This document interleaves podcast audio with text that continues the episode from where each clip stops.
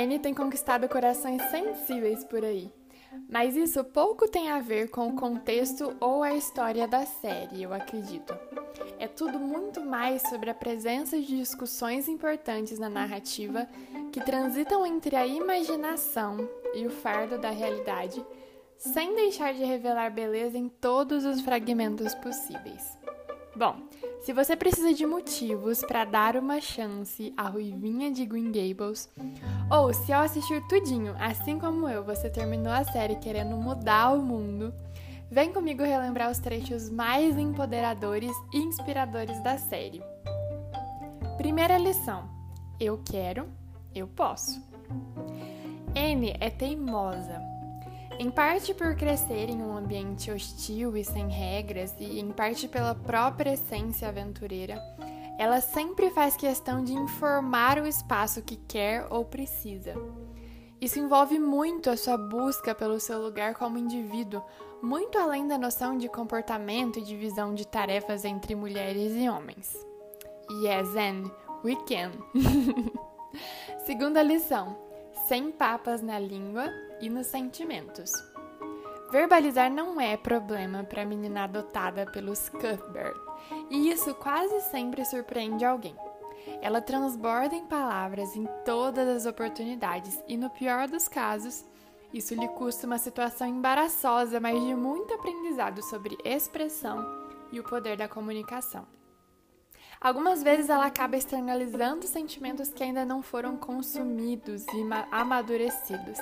A famosa peça que a nossa própria mente nos prega. Mas tudo bem, pois na verdade são as podas que nos fazem crescer. Terceira lição: eu ouvi empatia. Para mim, o contexto mais bem construído da série trata sobre autoestima Anne, desde o início da trama, claramente se incomoda com o padrão de beleza do qual ela não faz parte. E as críticas, um tanto quanto duras para uma criança, quase adolescente, sempre se desenvolvem em conflitos que fazem o, cor o coração querer consolá-la com um abraço. Mas a menina é forte como uma árvore em boas raízes e sempre termina nos dando uma lição de como reagir ao desprezo. Quarta lição: a humildade. Bom, um trecho da própria Anne explica tudo. Às vezes é preciso deixar as pessoas amarem você, disse ela para Marilla. Quinta lição: uma legítima mulher forte. Muito pela trajetória como órfã, Anne não teve poder de escolha ao longo da vida, e diante da oportunidade de liberdade, a sua primeira opção é ser protagonista. E que protagonista, né, minha gente? Isso me faz pensar nas inúmeras vezes que nos submetemos aos sonhos dos outros, opiniões alheias e influências externas para traçar o nosso caminho. Não precisamos de heróis que nos salvem da vida, precisamos ser heroínas da nossa própria história. Sexta lição: a breve novidade do hoje. Tudo se transforma na virada do dia para N. E se tem uma coisa que isso nos ensina é que tudo pode sim mudar da noite para o dia se a gente realmente estiver disposta a fazer isso acontecer. Os dias gloriosos nos contam sobre a nossa capacidade de encarar a vida com leveza, e as lástimas de alguns outros nos lembram que somos uma vida inteira de um passo de cada vez. Basta a cada dia a sua própria novidade. Sétima lição: cada um no seu quadrado e todas as mulheres do mesmo lado. Não foram as aulas de etiqueta que guiaram N na formação de caráter e postura, e é a partir daí que percebemos o quanto uma história densa e experiências de mundo são capazes de transformar uma menina em um exemplo de posicionamento contra o abuso e o machismo. Oitava lição a autenticidade é contagiante. Sobre personalidades, escolhas, histórias ou a falta delas, cada um sabe a sua.